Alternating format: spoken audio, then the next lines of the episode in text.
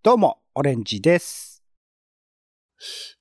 火事を見たのは、まだないかもしれません。ポンです。見ること、聞くこと、起こること、捨てるところがない毎日の興味の種をあなたと一緒に拾うポッドキャスト。世の中全部種にしよう種ラジ、よろしくお願いします。お相手は、映画、演劇、音楽、アート何でも大好きカルチャー中毒者のオレンジさんと、どうも、東京の街をふらふらマイペースに散歩するお天気散歩人のポンの二人です。よろしくお願いします。さあ、ちゅうことで、オレンジさん。はいよ。オレンジさんは、火とか好きですか？唐突だね。なんだい？火、火とかっていうの、ファイヤーのことかい？そう。あのーまあ、あんまり、いや、てかさ、火ってさ、日常の中で、あんまり出くわさないよね。夜間を沸かす時ぐらいよね、きっと。まあ、そうね。まあ、IH だったりする。僕は IH じゃないですけど、はい。IH だったりするとより見ないっていう意味で言うと、まあでもまあ、味噌汁作るとかね、カレー作るとかそういう時に、まあ、つけるものだけど、あと僕で言うと、あの、いつも寝る時に使っているホワイトノイズマシーンっていうのの音は焚き火の音です。なるほどね。はい。時々焚き火の音に聞こえるみたいなこと言うのは、それが原因なのかもしれないね。前にあの、使ったことありますね。この放送の中でもその音は。あ、そうなんだっけ？はいあそうか。あ、なんか。BGM であ。ありましたもんね。はい。ありがとうございます。ということで、今回は、うん。イベントリポート。よイベントで体感してみたこと、感じたことを共有したいということで、えー今回はですね、国立科学博物館で行われております企画展、ワイルドファイヤー火の自然史というものに行ってきた話をしたいと思います。ワイルドファイヤワイルドファイヤーってなんだっていうことじゃないですか。ー。はい。ワイルドファイヤーっていうのは、あのー最近さ、あの、オーストラリアで、ものすごい森が燃えてて、コアラがもう、方法の手で逃げてるみたいな、なんかそういう映像見たことありません？あいつらそうですよね。ちゃんと早く動けないですもんね。大変ですよね。そう。あとあの、アメリカの映像見たことあります？ありますか、うん、あとアメリカの方で、もう山がずっと燃えてて、もう街がもう真っ赤なの。ずっと朝から晩まで。あの、映画にもね、よくなったりしますよね、山ねそうそうそう。そういう風なこととか、結構燃えることってのがあるらしいんですよ。う。ん。あの、森っていうのがね。あとこれ、10月8日の記事で、あのモアイ像が山火事で損傷っていう記事が出てますね。じゃあ、南の方というか、暑いエリアはちょっとそういうのが多いのかな。これね、えっ、と、まあ、ワイルドファイヤーっていうのは、いわゆるその山火事、ノビ、野原の野に火でノビなんですけど、映画にもなりましたね、伸びってありましたね。これね、あの、まあ、いわゆる気候変動が要因だとかっていうような話もあったりするんですけど、うん。うん。歴史的に考えると、昔からあるんだって。何億年前から。うん、うん、うん。今に始まったことではなくて。で、これ、まあもちろんこういうのどう対応していくかっていうのは重要なことなんですけども、日本は比較的少ないと言われているんですけど、けど、年間1000件ぐらいあるんだって。うん。で、あの、いわゆる放火じゃないよ。勝手に燃えちゃうってことなんですよ。自然でね。うん、うん。そう、これはね、結構びっくりしたんですけど、で、これね、えーワイルドファイヤーは植物が地上に現れた後、えーですからまあ、約5億年くらい前。うんここから始まってるんですって。うんつまり植物は燃料なんですよ。なるほど、ね。そう、概念においては。迷惑な話ですけどね、植物にとってはね。いや、これはね、違うの。実は迷惑だって話だけではないって話になっていく植物んで、的にもメリットがあると？植物的というか、すべての生き物、もしかしたら地球においても重要なことなのかもしれないというような話になっていきますんで、ちょっと聞いていただきたい。はい。うん過去から現在に至るまでワイルドファイヤー、ファイヤーを、ワイルドファイヤーを長期的な視点から見つめることで、地球環境の変、変遷を理解するとともに、私たち人類の活動が地球環境に与える影響について考える展覧会です。っていう話なんですよ。いや、これね、すごいのは、あの、さっきも言いましたけど、あの、植物は燃料なわけ。まあ、木があればね、燃えるんですけど、そこに、例えば、落雷とか、あと乾燥とか、あと、ま、気温とかでも着火するっていうことなんですね。うん。で、それで、そこに酸素がどれぐらい送られるかによって、まあ、規模のでっかいものが、あの、ワイルドファイヤーが起こるって話になるんですけど、ね、場所によっては、火がもうめちゃくちゃ熱くなって、なんか展示の中身見ると900度になるんだって。おおもう豪華ですよ、豪華。ー。地獄のような火、うわーってなって、凄まじいんですけど、この凄まじい状況をちゃんと見越している植物がいるんですよ。うん？つまり暑いことを想定している植物がいるの。植物側で。そう。あのね、例えばあの、コアラっているでしょ？動物。はい。コアラが好きなものといえば、ユーカリ。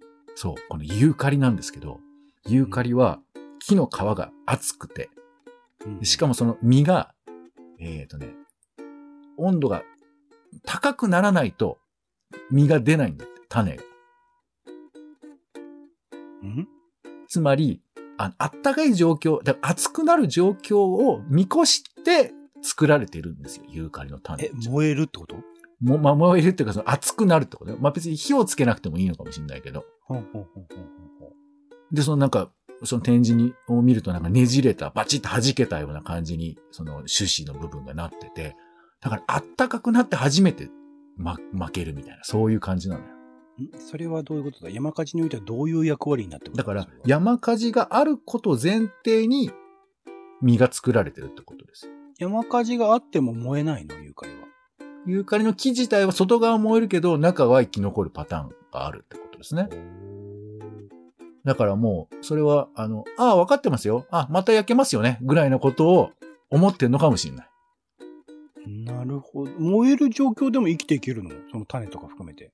そうそうそう。そういうことです。すげえ。で、もちろんだから、外が、あの、まあ、焼ける状況によっては全部丸焼けになる場合もあるけれども、外側だけで残るっていうようなことも、まあ、その木の構造上はそうなっているらしいですよ。これはユーカリだけじゃなくて結構いくつか、あの、その種類を展示では書かれてましたけど、いやそういうことがそう。いや、進化って結構前から多分そうなんだと思うんだよね。うん。まあ、まあ、その進化の軸はに人類とは全然違うから、また、あの、言い方が難しいですけど、っていうことなんですよ。うんびっくりした。で、しかも、今言ったみたいに焼けちゃった木も、うわ、焼けちゃったなって僕らは思ってるけど、中が生き残ってたりするから、また普通に葉が、葉っぱが生えてきたりするんだって。根っこまではなかなかいかないですもんね、多分ね、火もね。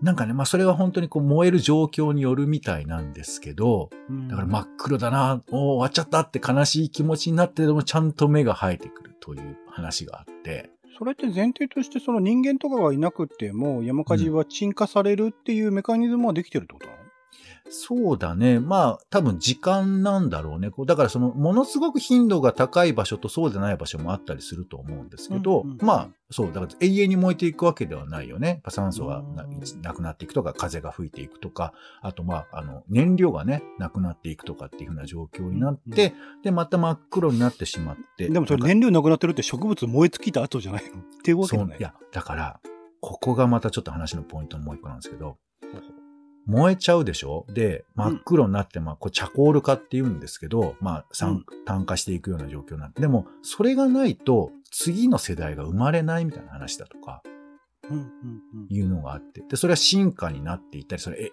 え栄養になったりとかっていうふうな話もあるから、あの、うん。よくさ、野焼きって知りませんか？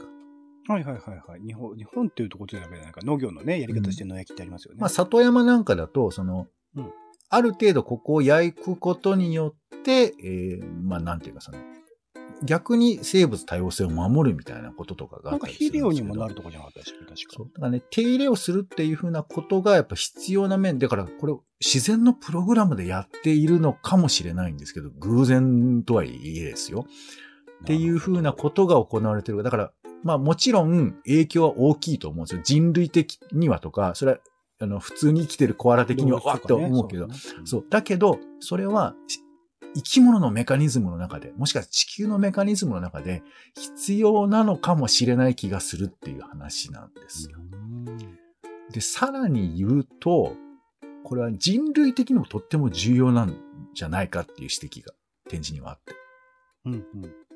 あの、要するに、まあ、さっき言ったチャコール化、えー、本当に炭の真っ黒になっちゃうんだけど、これがあることで、さっきあの、約5億年ぐらい前って言いましたけど、植物が誕生して、で、いろんなことがあるわけだけど、こうやって燃えた記録は、ちゃん、えー、なんていうのかな。普通の植物の記録よりも、なんか、精密にデータが残るんだって。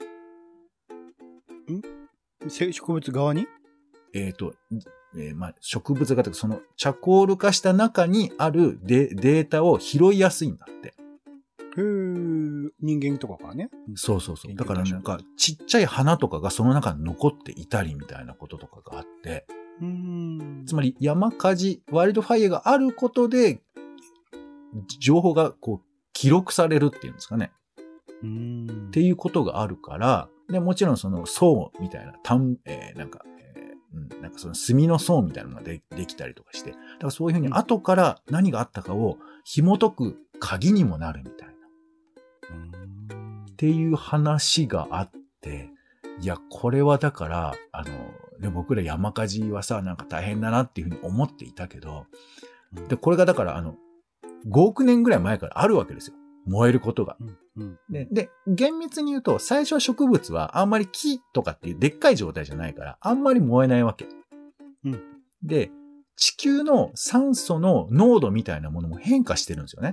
当時から。うんだからだんだん高くなってくると山火事みたいなものが起きやすくなったり、減ってくるとだんだん起きにくくなったりみたいな、そういう分布図なんかもあったり、出てきたりするんですけど、うん、だから山火事、ワイルドファイヤーは、この地球においては、もうシステムとして用意されてるって言っても過言じゃないかもしれない。山火事が起きる原因はさっき言ったみたいな落雷とか、うん、えー、気温の上昇とか、乾燥とかっていう、うん、そこでも、まあ、システムとして地球の中には組み込まれてるんじゃないかと。そうそうそう。そういうことなんですよ。しかも昔からあって、一番でかいやつはなんだっけな、アイルランド丸ごとが全部焼けちゃったみたいな。わ のがあるんだって。住んでる人いるよね。あ、まあ昔が、だからまあ人類がいなかった。アイルランド島に人がいなかった。えー、これ3.5億年前っていうことでしたけどね。人とかじゃないですね。何らかの生物がいたかもしれないけど。そうそうそうそう、そうなんですよ。一番古い伸びは4億3000年前。シルル紀っていうとこらしいですけど。それってちなみにどうやってわかるもんなんですか？それがってるとわかるの？そう。まあ、さっき言ったそのチャコール化したものを多分発見してるってことだと思うんですよね。これイギリスで見宇宙人が来てちょっと燃やしてそこに置いたってことは考えられない？まあね、あの、でも、あの、いくつかの考え方で、例えば火山が爆発したとか、うん。やっぱその隕石が落ちきたとかっていうふうな説が大きかったんだけど、もしかしたらこれは単純に、うん、えー、ワイルドファイヤーなんじゃないかっていうふうな説があったりするのね。なるほど、ね、そう。だから今まではもっとなんかそういう特別なことがあったんじゃないかって言われてたけど、そのワイルドファイヤーもその、まあ、選択肢の中に入ってくるっていうことだと思うんですけど。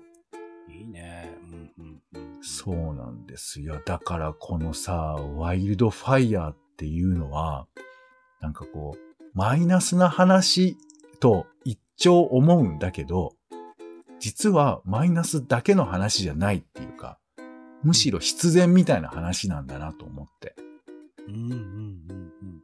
そう、まあそんなことを感じられる展示なので、ちょっとぜひ皆さん行っていただきたいなというふうに思うんですけれど、ここから、と話となります。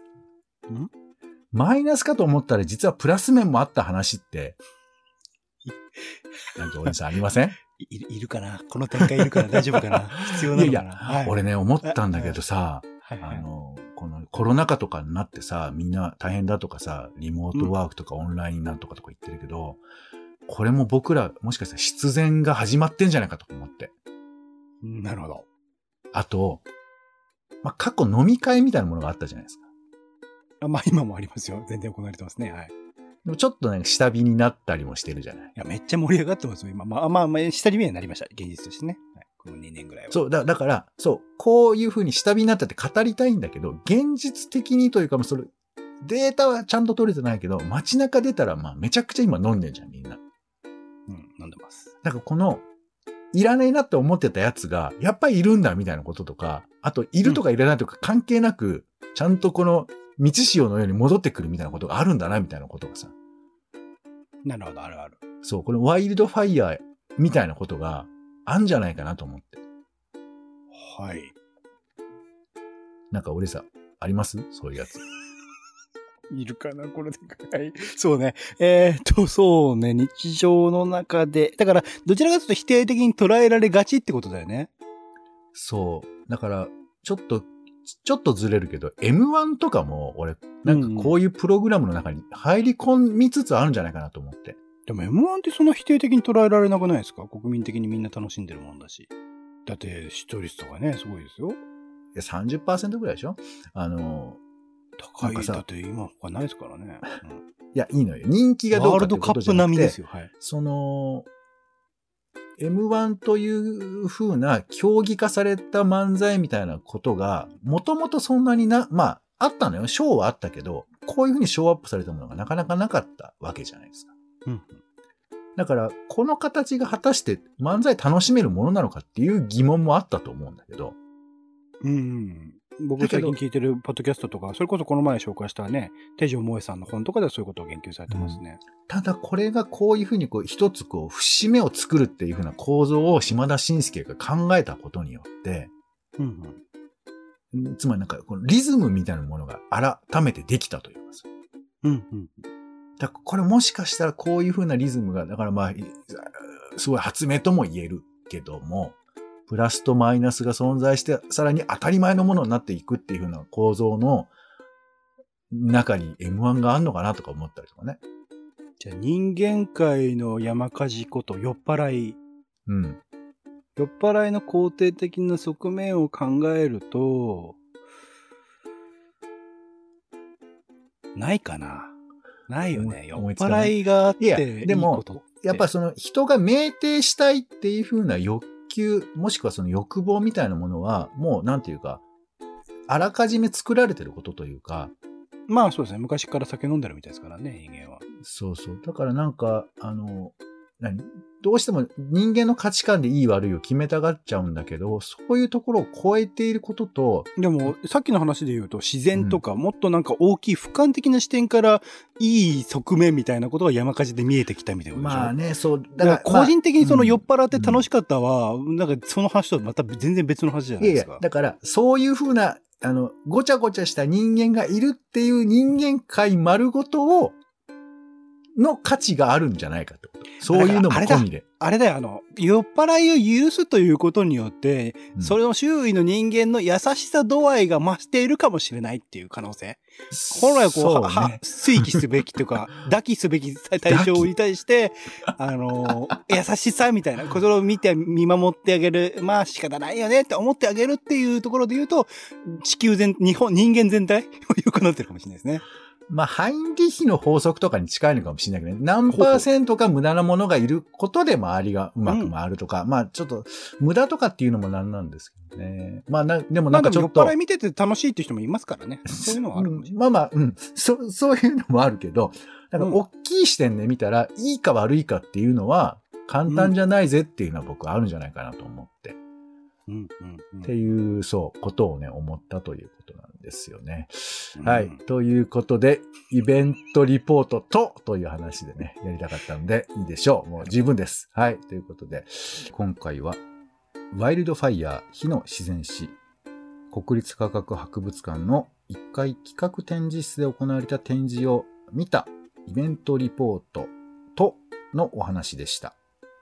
えー、種ラジは Spotify や Apple Podcast などで週に1、2回配信中です。お好きなサービスでの登録やフォローをお願いします。更新情報は Twitter でお知らせをしています。また番組の感想やあなたが気になっている種の話もお待ちしています。